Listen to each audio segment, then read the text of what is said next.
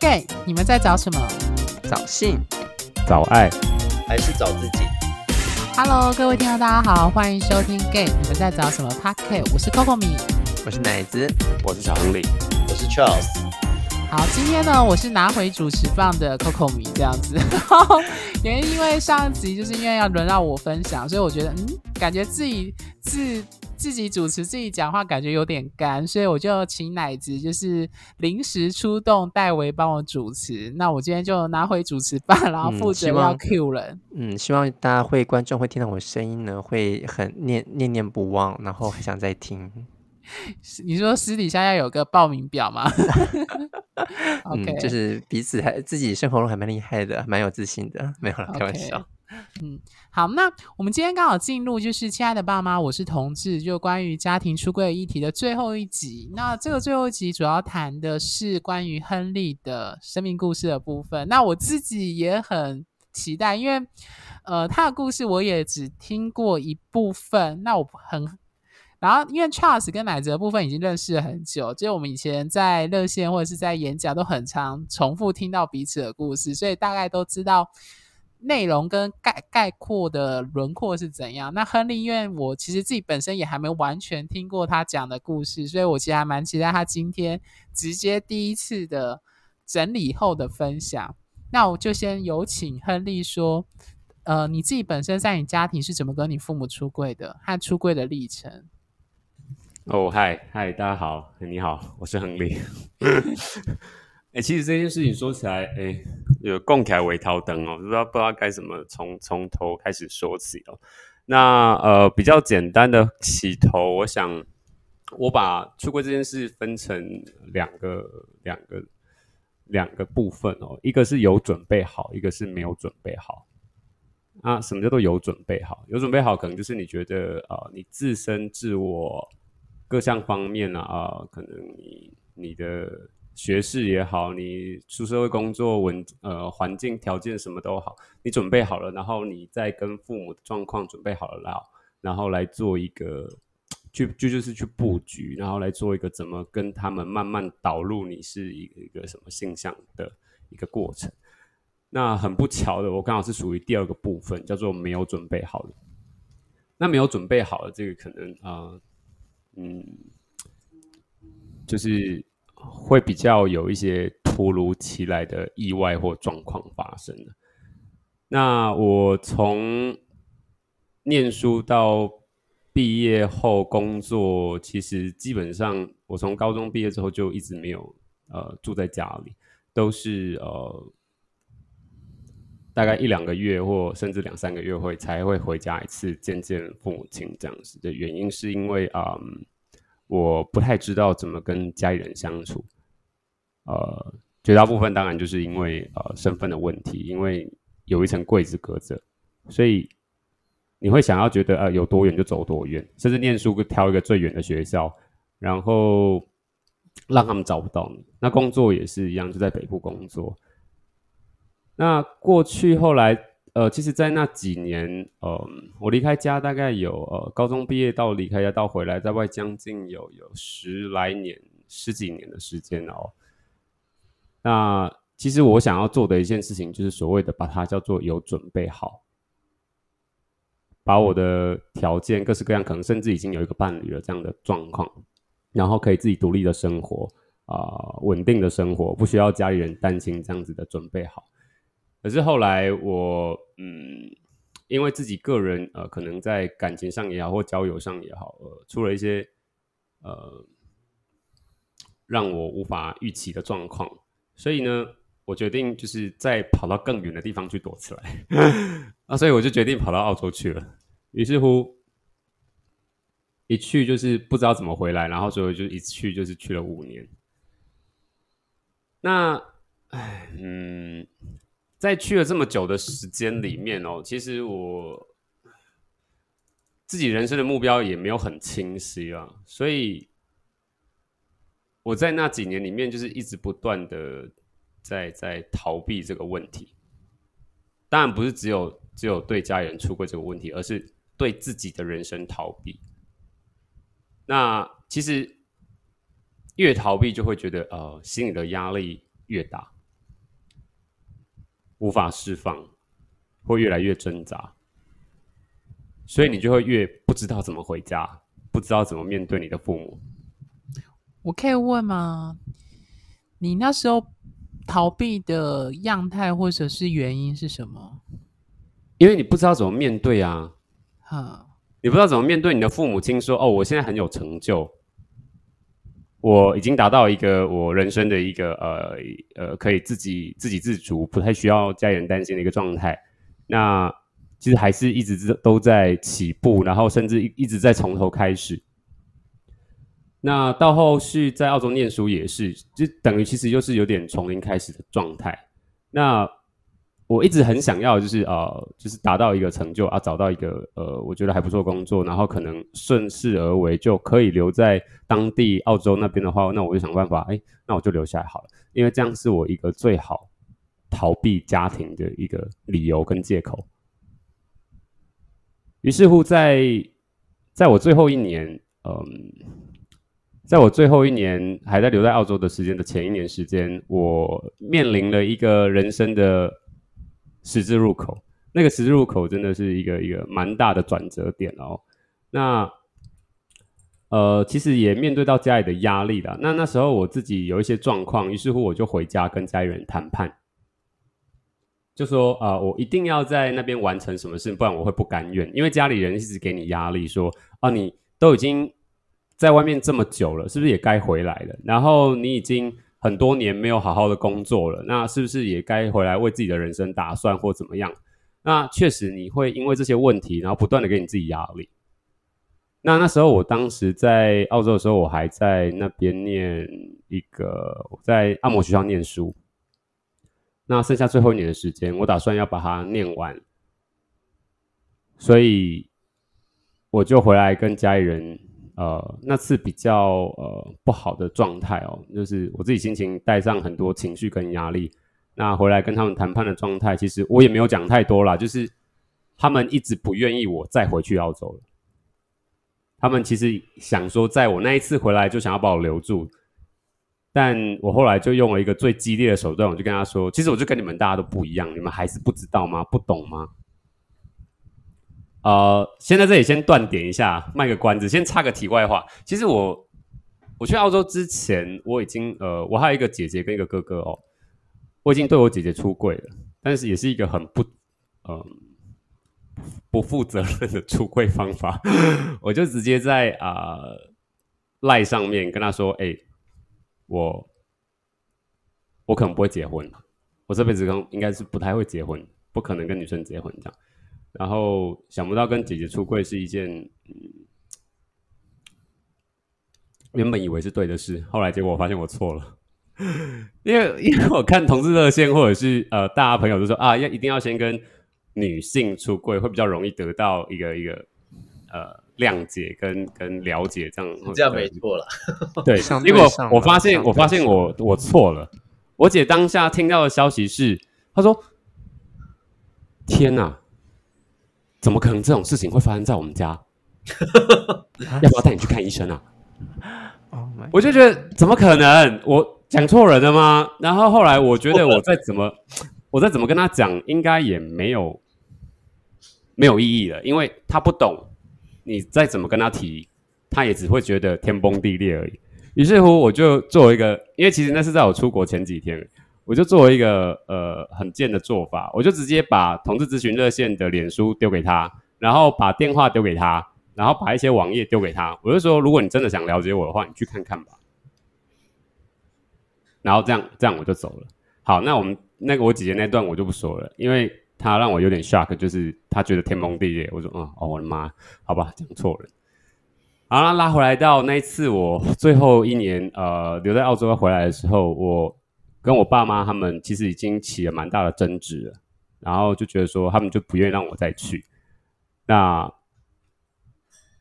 我就直接跟他们讲说，我我就是不，后来就是直接很不愉快了，就直接说哦，我就是不喜欢女生嘛，我不可能会跟女生结婚的。我说你死了这条心吧，就我爸当场差点就是眼睛翻白眼，有点要晕倒，我吓一跳，他差差点晕倒，他整个人软掉，我说是是怎么了？就是我 我心里想说是在演八点档连续剧嘛，然后我爸好像也是演技派的，他就是 感觉好像是那种哇，是不是天崩地裂啊？我家我我 我们家族是要灭亡了是吗？但是我就想说，嗯，其实我那时候就是有点不负责任啊，没有顾虑好他们的状态，就直接很自私的，因为我自己的个人因素，然后就随口丢了这些话给他们。那殊不知。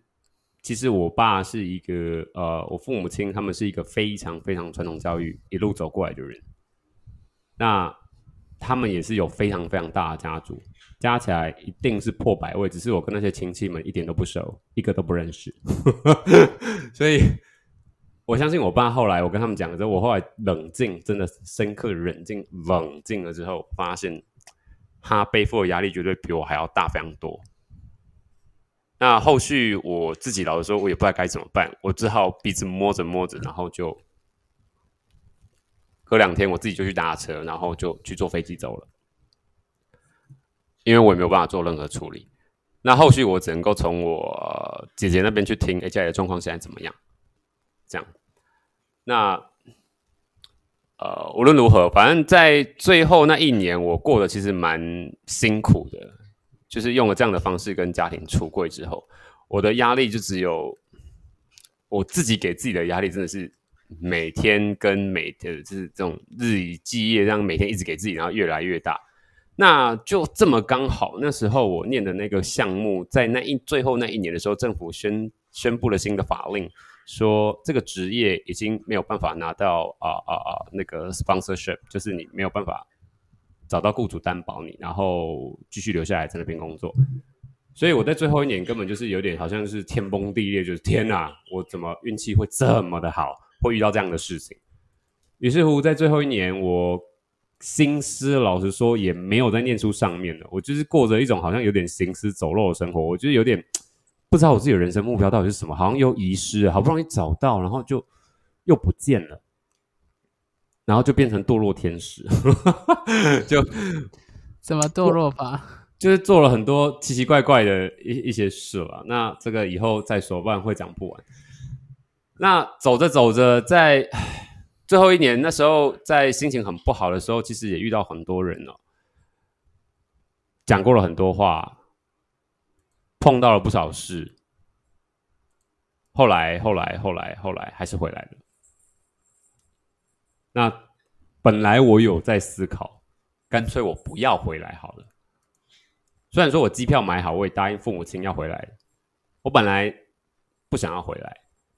那后来我飞到了泰国，让自己去待在那边。呃，我忘了几天了，大概一个礼拜时间吧。沉淀了最后一个礼拜时间，去思考我到底要不要回来。那在那边发生了很多很多事啊！我觉得听众会很好奇，到底是什么事？遇到了很多人，想知道哦。对啊，我也对吧？先卖个关子啊！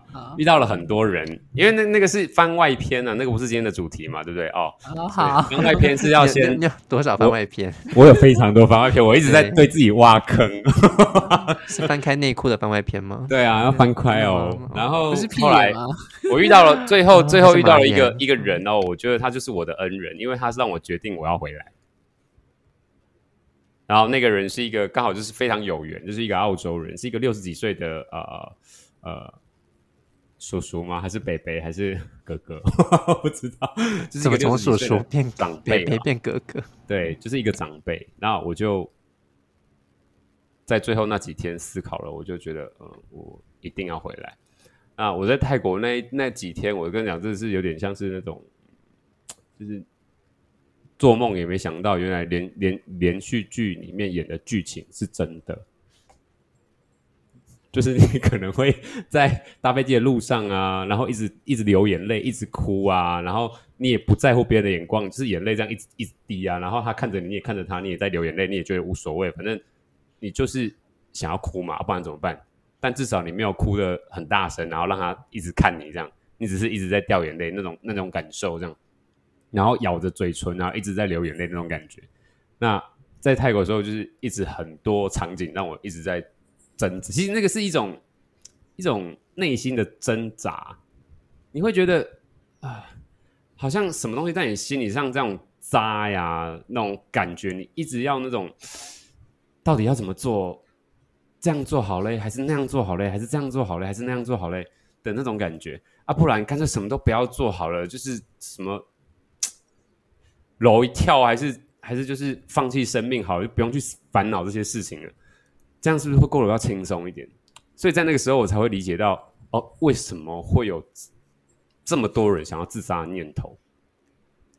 在那种深刻的底下，你你唯有你自己走过一遭，你真的才有办法体验到那种感觉到底是什么。然后什么叫做自杀症候群等等的，叭叭叭一大堆东西，就是在那些状况里头，头脑才有办法浮现这些东西。那好，那个坑不要再挖了，那我们就回来了。我坐飞机回台湾喽。你挖了几个坑？你要挖坑？你要自己要算一下哦。好，于是我就回来了啦。我我就回回来台湾了。那当然，父母亲他们也没有办法多说什么啦。在我那一年状况比较糟，我我就啊尽量慢慢的让自己的心情恢复，然后沉静一段时间这样。那刚好就是在那个时候。就回来半半年吧，就认识到了那个、那个、那个，你知道，BL 界的占星天后 Coco 米，你给我加了很多奇怪的昵称。没有，就是刚好遇到他，来跟他聊了很多。其实那时候心里就只比较慢慢的可以呃，知道怎么跟家里人去相处了，因为其实就是得到一种压力的释放。那后续我觉得我这样的出柜方式有点对我来说，我觉得有点可惜了，不是这么的好。那我的状况是因为我刚刚前面有提到，我的父母亲他们是一个非常传统概念呃的思维逻辑的一个一个传统教育过来的人，那他们平均学识也不高，所以。不像我们前面几位，就是他们家庭背景可能有父母亲都比较念过，比较有念书啊等等之类的。那面对面临我这样的状况的话，我当然更难跟他们沟通或相处，因为他们只会有以前的那种教育跟概念。哦，那 等于是我强迫他们进柜子。那在那一年，其实我有很明明显的感觉到，什么叫做强迫别人进柜子的那种感受是什么。因为他们变得不闻不问，不会去问你这件事情，那也不会去提这件事情，当做就是不知道。那面临呃，有时候亲戚朋友来家里的时候，你看到他们的眼神或者是聊天的气氛，其实会感觉到一丝的呃难过，因为他们就会觉得说啊，你儿子现在都几岁，是不是也该娶了啊？不然我介绍给你啊。他们哦改口了，以前会说啊就。哎，丢了嘛？其实会问我说要该娶了什么啊？现在就说啊，阿可能就可能找不到适合的啊，没关系的，反正不急了。他们居然现在讲这种话，那我觉得就是，呃，原来把一个人关进柜子，其实也是，虽然说是一件很自私的事了，对自己开心，但是对别人是残忍的。所以，嗯，我觉得还是要。把一切东西都要有一些计划，会当然赶不上变化，但至少心里面的会有一些相对的比较有办法准备好，比较不容易有一些突如其来的状况了，不知道该怎么收拾这样子。那后续像我现在跟家里人的相处，基本上，嗯，他们也不会问你要不要结婚了啦。啊，有一年前居然还有问过，我觉得他们疯了，他们居然还想说，哎，有一个叔叔要介绍一个谁谁谁给我认识，那我就不言不语。我心想说，你疯了吗？怎么还会对这种事情有所期待？那反思就是，其实他们还是希望你跟女孩子结婚。那当下的我，其实我就。冷处理，因为我也不知道怎么回应。我说我该说的都说了，能做的也都做了。那可能比较传统教育的人的概念里面，会觉得一定要有一个生一个男孩子去传宗接代。那很不巧的是，我刚好我哥哥生了三千斤，所以我相信我爸还是有一些寄望在我身上。但我只能跟他说，真的很抱歉啊，因为我的人生理念，其实我也是觉得说我。不问如何哦，我一定要让他们知道我的身份，这样我才算是完整，他们也才算算是完整，才知道说哦，你生的儿子他就是喜欢男的嘛，他不可能会跟女生结婚啊。这样你死了也才会瞑目啊，你也不可能死不瞑目啊，因为就是这样，这就是你生的，你要不要是你的事，但是这就是你生的嘛。那后续的话，我觉得呃，很多人都说出了柜之后会跟会跟父母亲或者是家里的呃的亲子关系感情会更进一步或更上一层楼，但对于我而言哦，我觉得好像不然，没有。因为我们也是不可能会去讲我自己的事情啊，他们也不见得，可能他们也不知道怎么问，那我自己也不太能，我也不知道怎么分享，可能我问了，他们也也无法为我为我解答，因为他们没有经验啊，没有经历啊，所以对于我的状况，我觉得这样攻了，嗯，就还是不知道该怎么处理了。我自己目前状况也是都是这样子，那我其实。每天跟他们的相处下来，我就当做哦这件事他们都知道，那他们当做不知道。那一样，我就是观察他们的生活，他们也观察我的生活，就是还是好好的照顾彼此。那想办法把日子过好，过得健康，这样才是目前首当其冲要做的事情。所以七情六欲的事情，或者是呃关系的经营，这个我还是跟以前一模模一样样。没有跟出柜前或出柜后有什么很大的差别，可以跟妈妈说：“哎呀，你知道吗？这位妈妈，你知道我男朋友多帅吗？这个事情可能在我这辈子是不太可能发生的。”所以我会，其实我心里会有觉得有点啊，有点惋惜啊。呃，就是以前在台北听别人说：“哦，你跟自己家人出柜就可以跟妈妈聊这些事啊，什么什么。”我其实自己内心很渴望可以做到这样子哦，但但我觉得啊，可能。这辈子在我心里可能只是一个遗憾了吧，因为他们不太可能会懂啦。对呀，所以我分享这些其实也是呃要让大家去了解一件事情哦。所以出柜不见得一定有好，或者是一定会坏，只是说你有没有那个心理准备要去做这件事情？那你有没有预想到它的后果会是什么？所以我不鼓励说大家一定要出柜，而是说你。做了，你做足了多少准备要去做这件事情？你心理准备好了吗？去承受这些后面会发生的事情？对，那最后其实我的状况其实大概是这样了，我就是过好我自己的生活，那证明给他们看说，呃，喜欢一个同性的人跟一般人并没有什么不一样，也是可以过得很好，过得很幸福，做自己想要做的事情。那大概就这样吧。嗯，我其实听完你的故事，觉得我刚好跟你的，因为我是上周分享的嘛，我的案例跟你的案例好像刚好是相反的状态。小何，你有这样觉得吗？就是完全不一样啊！跟三位比起来的话，我的状况比较不一样。因为现在呃，对我而言，老实说，他们基本上完全都不会去提我的呃事情，所以我过的生活跟我以前在台北或是在外面呃，跟一般自己的同呃同事朋友们相处那个生活是一样的，并不会说因为我多了一个贵父母之后，呃，感觉有变了什么不一样。当然，只是就是我做了一件很自私的事情，私自把他们丢到柜子里面去，让他们。在某一些层面上没有办法自由的发挥，当然这也是有好处的啦。至少我不会再得到某一些程度上的骚扰跟困扰，说：“哎，你是不是应是不是都没有女朋友？是不是要结婚？”这些事我不会再有了。那刚刚讲的都是可能比较不好一面，但是呃，有一些比较好的层面也是必须要跟大家分享的，就是当你跟父母亲出轨了之后，其实你的内心已经是毫无所。无所畏惧了，对外面的世界，因为其实家里其实就是老实说，就是你自己个人的一个一个最大的一个屏障而已。等你跨跨越过了这一段之后，其实你可能也不是可能是绝对，你会对你自己个人更有自信，对职场也好，对朋友也好，你会无所畏惧。连到外面去，其实基本上你的思维逻辑会有很大的转变。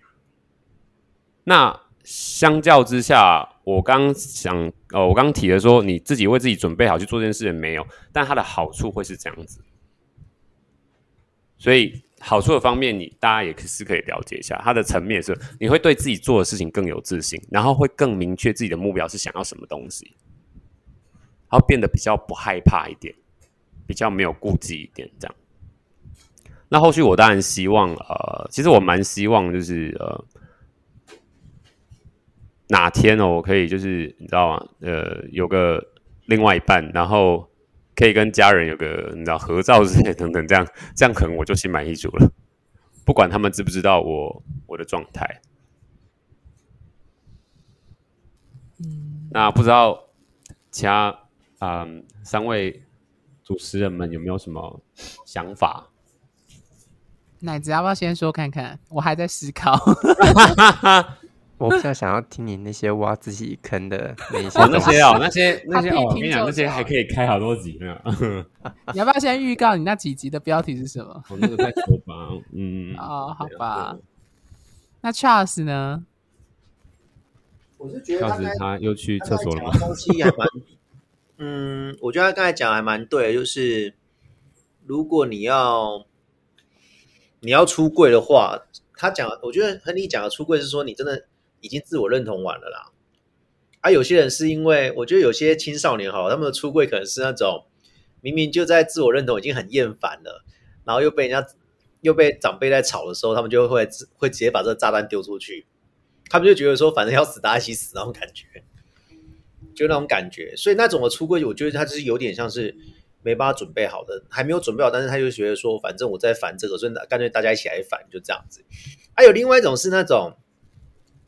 太出柜，出柜到太太开心了，太太骄傲了，懂的，太开心。他就觉得说，反正这就是我啊，这就是我啊，出柜到高潮了，是可是其实你会发现很有趣，我们四个讲完之后，你会发现一个非常好玩的是，时间真的是一个非常好的不一个非常不错的良药呢。就是这重点，重点是我们就是像我爸，就是时间久了之后，他就开始愿意坐在餐桌听我跟我妈去聊同志的事情。然后像亨利他爸妈就是结就是知道他的事情之后，就开始渐渐就是当人家说要介绍什么女朋友说不结婚的时候，他他就直接说啊那个再看看可能不适合或者之类的。我觉得其实那都是父母他有自己在，我觉得那是父母也是在自我认同吧。就他自我认同中他到底对这个东西是什么东西。嗯，有时候我觉得要出柜可以，可是你知道想那是一个长期抗争抗抗争吧？对，但是那抗争可能不是热炒那种的哦。热炒可能只是一开始而已，后面的可怕是后面那个一两年、两三年那种，就是明明你就已经出柜了，可是好像他们当做什么事都没发生。那好玩的一点是我们四个好像没有遇过那种很困扰，说什么明明妈妈我已经跟爸爸妈妈讲说我是同志了，结果他们还是不断就是一直要介绍女生来给我们认识，好像没有。我们的父母好像不是这样子的嘛，只是我们亨利他爸妈可能有时候是忘记，我觉得那个是忘记，你知道吗？那就是很顺口就觉得哦，那不然去看一下嘛，有什么不好去看一下，就这样子。对，可是我我已经在同志热线接过电话，说哦，那一堆就是明明就已经讲了，可妈妈还是一直不断用女生想要去治疗他，就不断一直这样子啊。对，所以其实听众朋友可能听到我们这四个，好像我们讲的很 peace 啦，可是其实我觉得重点不是热炒那个多可怕，是后面冷战。那个不跟你吵，那个真的是你真的不知道说啊，所以我昨天讲的出柜的东西，你们到底会怎么去？所以怎么样怎么样怎么看起来很日常啊，可是就是不知道。最可怕是未知，他们到底那个心中的东西会发酵到什么东西，我们不知道。那我们就是要去忍受那个未知。可是我知道有些人就是忍受不了，就还是会硬要把它翻出来说。所以你到底现在是对我是怎样嘛？就我已经跟你们出柜，你们到底是对我什么想法嘛？嗯。你要想一下，我们当初在自我认同的时候，有些人可能就是一直跨不过去。那你看，那是我们自己的东西了。有些人就自己已经跨不过去了，你怎么可以说那不是他的东西？你硬给他，那你硬给他加在妈妈的心里面，那你硬要让他去发酵，可是我觉得没有那么快。对，没有那么快，除非你爸妈真的是早就已经，嗯，呃，就是像寇伟他爸爸，就是高学历啊，然后看了已经看够多了。有可能是这样，他们才会比较容易心比较容易转啊。我觉得心比较好转，就这样子。嗯，我觉得出柜这个议题其实很大程度就是我们就像同婚一样，会涉及世代差异。对同婚的确有年龄的世代差异。那我觉得其实老实说，说到很多社会议题，我觉得啦，我不知道各位听众跟我的感觉有没有一样。不管不管是涉及政治立场，或者是社会议题，或者是各种很明显的有极端两派的说法的时候，我会觉得到最后，有时候其实大家真的不是理性上的对错，而是情感上跟关系上的感受。我自己有时候会有这种感受，就是。人跟人的互动的那种为反对而反对，或者是为赞成而赞成的状态，其实还蛮多的。那我不知道听众在可能如果有一定年纪，经历过社会议题或政治的新的议题，有时候会有这样的感触。那我觉得出柜其实某种程度上也是，就是你会说理性上、科学上的确同志没有任何道德上或科。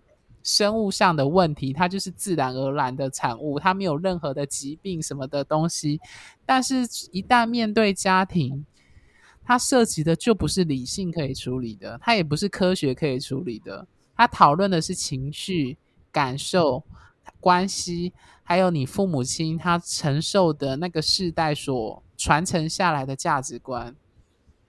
对，那所以为什么我们常常，呃，我们以前在热线或者是过去演讲，也一直会跟同事朋友说，出柜跟家庭出柜没有说百分之百的要或不要，你怎么去衡量？我想最大的原因就在这里，就是的确按说理，按照所谓政治正确的标准，同志没有什么问题。你的身份没有任何对错，你要公开，你要怎样，那你都可以站得住脚。可是为什么 Charles 会刚刚会讲那一些话？是因为老实说，人跟人的互动很大程度，好啦，讲直白一点，就是 emoji 的问题，对，都是情绪的问题，全部都情绪。对，所以我到最到最后，有时候。你会发现有一些同志小孩跟父母争论的那些东西，表面上好像在拿说理，你要再拿科学证据，拿一些理论跟论述，拿可能拿意识形态、拿女性主义、拿酷儿理论去跟他说这什么是 这个是正确的。Anyway，可是那都不是重点，重点是你妈妈跟你爸的感受，就是背后括号就是你为什么不能接受同志？他根本就没有病。后面括号是说你为什么不能爱我？你为什么不能这次好好的爱我？嗯，你为什么不接受？这就是你儿子或你女儿本来的样子。不能接受我，你要否定我多久？而是很多情绪啊。或者是你说你的你爱我是带有有条件的爱，除非我不是同志，你才会爱我。其实我觉得最后，其实同志面临家庭议题要追求，我我其实觉得，我我讲白一点，我觉得他追求的还是爱跟被爱。当然，这里的爱跟被爱跟我们节目上一直提到的那种亲密关系的爱跟被爱有一点点不太一样，但他也是爱。而他谈的是一种源自你父母亲的一种无条件父母对子女的爱，所以如果父母那边得不到，我们就会向外找，然后就演出一连串的东西了。所以我觉得很有趣。其实有一些我自己观察啦，我们往后节目会再谈到深贵，就是某一些深贵的同事，我发现那一些积极营营想找亲密关系，有一部分的人是因为他。他想要找一个，他想要创造自己的家。对，那他想要借由找到男朋友或女朋友，我指的是女同志，找到男朋友或女朋友去建构自己属于可以接受他完整自己，找到爱的那个家，而不是他不是单单单纯在找伴侣。我必须这么说，他其实是把他父母亲那个没有给他的爱。放在他的男友或他女友身上，就是他不用讲说我要找一个，他只要讲说我要找一个懂我的人，那个就在找一个家了。对对，所以其实我会鼓励大家去思考说，如果听众你是还没有出柜的，我说指的是跟父母亲出柜，你必须去再次的衡量说，为什么到底我的同志身份对我来说有多重要？你要先对自己出柜，这是最重要的第一步。那再来就是你要去问说。我的父母，我觉得人很有趣啦。我觉得在处理人跟人的关系议题，不单单是我们常常讲的伴侣关系，包含子女跟父母，我们到最后都是要设身处地的从对方的观点去思考。我觉得这一点非常非常难，因为我觉得人性本质是自我中心的。因为站在同志小孩的立场，就会说我就是同志，我就无法改变，我就是这样子，你为什么不能接受我？但是。要换成父母亲的角度去接去思考，他们如何去理解同志这个议题，是真的很难很难的事情。可惜我们不能够现在马上 Q 杨妈妈来帮我们做解答，因为没有我在说以前我们有一些认识的贵父母，他们可以分享他们自己走过来的历程。对，那大家可以找热线有一些书是谈。有一些父母亲，爸爸跟妈妈如何走过他接受自己的小孩是同志的历程，就网络上资源很多，大家可以去找这样子。那可是我讲的是说，就是如果听众自己本身是同志的话，其实要去思考，我们真的很难从我们。我们其实很难要求父母亲从我们的角度思考我们是同事这件事。反过来说，我们也很难要求我们自己去思考父母亲为什么就是不能接受同志这件事情。我觉得这真的很难啦，我必须说实话。对，乃至你觉得嘞？我觉得其实他们很难去接受同志这个事情的原因出发点，是因为他们可能认同就不是同志。所以要去面临到一个，就讲简单，就是呃，我们在前一阵子那个就是反同婚这些这些出现的时候，会为为什么会有这么多人出来抗议？那我会觉得那是因为他面临一个失落。那那其实你面对面对一个失那个失落，就是这社会在进步，但它进步的不是我想要的那个样子，不是我理解那个样子，所以否定是最直接且最快的。那其实很多的父母亲，其实在刚开始，我们就说有一个起嘛，什么呃，我忘记那个，就是有一个有一个有个。什么先否认啊，然后什么，然后最后才是认知冲突。对，认知冲突会再来说，就是我不想接受这件改变，所以他宁可要找到证据去证明说不存在。对，我的小孩不是同志，是别人带坏的等等的。没错，因为这些，因为否定否认是最快的。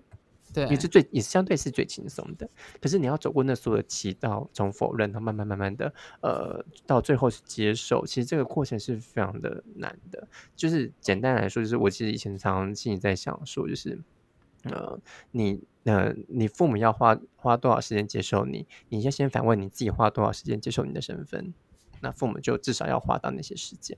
但这是有点夸张了，可是是我我曾经就对我自己这么说，这样，所以这是我自己对于这种出轨的一个看法。嗯嗯，其实我觉得奶子提到那个，就是我觉得设身处地为对方着想这句话讲的很容易啦，还是我爸说的那一句话，就是 上一集我爸说，就是其实很多道理大家都懂，但是做不做得到又是另一回事。就是我们要如何同理对方，我一直觉得要同理对方，要从我们有共同的伤痛。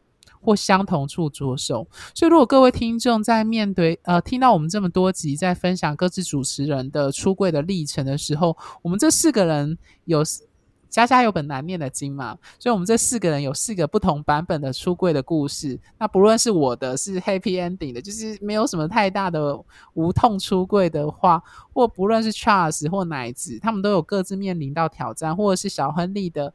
挑战是比较难度比较高的，那当然也有一些人是真的被赶出家、被断绝关系的。我其实呃还是要鼓励大家，就是说，因为我觉得我我有听过有一些同志朋友是用一种很否定或很愤怒的方式去跟原生家庭切断。我不知道亨利跟呃亨利奶子或 Charles 有没有遇过这样的圈内的朋友，就是有有有嗯。因为他对原生家家庭有非常强烈的失落跟愤怒，所以他干脆就完全不往来。可是，我觉得那是当然，我不会说那个是同志朋友的错，或者是他处理的不够好，而是有太多太多的议题牵扯在一起。但是，那个失落感，我觉得他会永远带在身上，就是他真的很难很难真的完全割掉。我必须这么说啦，家庭这一块真的很难被割掉。嗯嗯，认同，嗯。确实有啦有啦，我们有那个共同好友，有一个是这样嘛？怎么说？是谁？我 小瑞啊啊啊啊！好好好好好，那个小叉叉瑞，哎呀，那个不要不是因为他就是没人，他就是很明显，就是他自己有跟我们讲过嘛，就是他就是每次讲到要生命故事分享的时候，讲到我觉得他都会跳过家庭，然后有一次我们不是，我记得我们私底下聊天，他就会跟我们讲说他是被他妈赶出来的。啊！但他还没出柜之前，他好像就是会弹钢琴啊，会什么时候都还不错。而好像自从出柜之后，他就觉得天崩地裂，他就觉得说，就只是我跟你讲，我喜欢男生，就完全都变了。然后到最后，他就是也很少回去家乡了，就是也不进去那个县市。好像有时候要回去的时候，他就会有点体模体不好。不用到他家哦，就是只要要进那个县市，他就会怪怪的。但是他其实外表会装的，就是说。啊，遇到就遇到，不知道干嘛，就那种感觉。嗯，对，就是其实你会发现说，你不可能完全跟家里面切割啦。对，就算你关系很差，有时候他的议题还是会带着走，还是会带着走，就是你会忽然莫名其妙被他干干扰到你的情绪，这样压起来。甚至影响到你的爱情，这样对对会哦，那真的会，真的会。就按照智商的概念，老实说，我觉得我还蛮认同的啦。他说两个人交往其实是六个人在一起。嗯，听众听得懂吗？两个人交往就先不论异性恋、同性恋，这两个人他各自带着他父母，各自双方的父亲在里面，所以等于是有六个人。对我自己还我自己是还蛮认同这句话，因为我自己在做占星的咨询，也很常用这个概念去思考。某一些人遇到的爱情的议题，对，嗯，好，那因为时间的关系，我想在最后最后再请三位主持人有没有想对听众关于“亲爱的爸妈，我是同事”这件事情，想要最后说的一句话，乃子先。嗯，我还是就是老话那一句啊，就是说，呃，不是每一个人的家庭都适合出轨这件事。但是呢，呃，我觉得大家就是像刚刚讲的，因为家庭真的是我们生命中其实很难分割的一部分。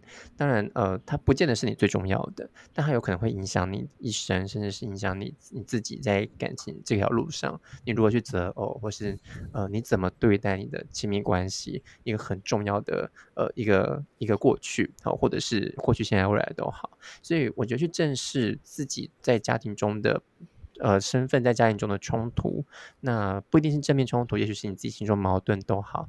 那这些过程去正视它，你越能够在你亲密关系中，越去探索为何你会需要这样的亲密关系。所以出柜有些时候听起来好像只是。跟父母哦，或是跟兄弟姐妹，或是跟亲戚，可其实更多时候出柜这件事情代表了，呃，你可能跟他们他们在相处中，或是你跟外界这个社会中，在同一身份中，你如何去跟他自处？那我觉得这个是是蛮重要的。那每个人的家庭或每个人的所处在的状况，真的是不见得都很适合做一个非常直接性的出轨动作。但或许你可以进一次思考，出轨对你的意义，还有你你自己身呃同志身份认同这件事情，在你对你的意义有多少？嗯，OK，那小亨利，嗯，最后想跟大家说的是。不管你心里做了些什么决定哦，或者是你心里在讲什么答呃，想要到什么样子的答案，其实佛家讲的啦，放下执着吧。像就是很多时候，你可以在不同的人事物上找到你内心要的答案，但不见得一定是要你指定的那个目标或者就是标的物上才才可以找到一样的答案。所以放宽心，多听、多看、多走。你的心就会慢慢平静了，对啊。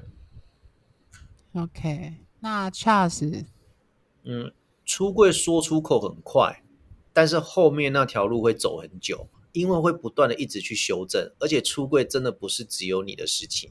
可是我不管你是后冲动型的出柜，还是深思熟虑的出柜，既然是被出柜，都一样，就是对，既然都已经走了做了。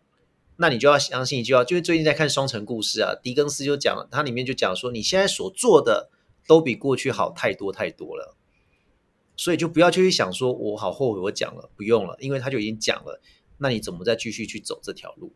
啊，可能过了 N 年之后，你再回头去看那些点，就连成线，然后变成现在的你，你就觉得一切都有道理可言。好，这应该是我听过 Charles 讲过最好的一段话。不是是最无聊的不好吗？是最无聊。没有。OK，好，我的部分是，嗯，我一直觉得世界上没有所谓的完美。我自己的个性以前就会很希望，就是什么事情都是最棒、最好的。有时候会有这样的期待。那就像小亨利刚刚讲说，他会很期待说有一天。我可以带我的男友，然后跟家人合照一张。其实那时候他在讲这句话的时候，我内心也是以前也冒过一样的念头。对，那当然我跟小恩丽的状况，呃，也也不能说不太一样，就是我反而我在家庭的出柜上没有太大的挑战，那我反而是在找亲密关系上有比较大的挑战。我自己本身是这个样子，那当然才会出现这个粉砖啦。对，为什么要探讨亲密关系对于男同志的身份重要性？对，所以。某方面来说，我后来会觉得，呃，虽然不是一般人说什么上帝给你关了一扇窗，呃，关了一扇门就会给你打开一扇窗，但是我会鼓励大家说，世界上没有完美。那出柜这个决定跟家庭出柜这件事情也没有所谓的完美的答案。那不论如何，不论你要决定不出柜或出柜，或者是你被迫出柜，你都要去，呃，我觉得都要去。我我我还是很很强调一点一件事，就是你要诚实的面对你自己。那唯有你诚实面对你自己内心的所有的，包含情绪、欲望等等的，我才我觉得你才可以放心的把你自己再去介绍给其他人，包含那些从小就认识你的父母。对，因为对他们来说，虽然说父母可能是最懂我们的人之一，但老实说，我们那个父母可能那个世代受到他们世代价值观的影响。他们对于同志的议题的了解，的确有很多是没有办法到达我们对于同志的理解的程度。那我只能鼓励大家，就是我们自己走过那条路很辛苦。那如果要愿意不想要走过那个辛苦的路，如果不想让他再成为父母身上的重担的话，就要试着去停下来，然后去牵牵呃你妈妈或你爸爸的手。那试着走看看，那也许路途上会跌很多次，呃，可是我只只能告诉大家，就是会受伤是难免的。对，那今天我 有讲后面已经不知道，不要哭，不要哭 把卫生纸拿给他，就大家都不要哭。OK，好，那我不知道三位还有想补充的吗？最后最后了，没有，Just do it。Just 没有了，对，大家加油！最后最后又要三个小时了，赶快结束吧。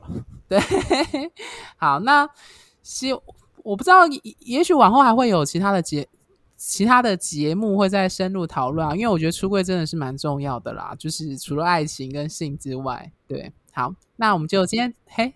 我觉得就是，如果听众觉得自己在出柜过程中，或是面临到这个议题的话，有任何问题，或是说你有想分享的，都可以告诉我们。对，欢迎在粉砖上留言，因为我现在已经，我们最近有收到不少粉丝，外国的哦，外国来吗？就是外国来问感情的事情，对，或者是很多就是鼓励我们的话，我觉得呃，都或是一些回馈，我觉得都蛮好的。嗯，那我相信出柜这个议题是很多同志都会遇到的。对，然后我们有四位主持人，分别会在后台跟各位做咨询，这样子。对，好，那我们今天的节目就到这边，谢谢大家，拜拜，拜。拜，拜。拜。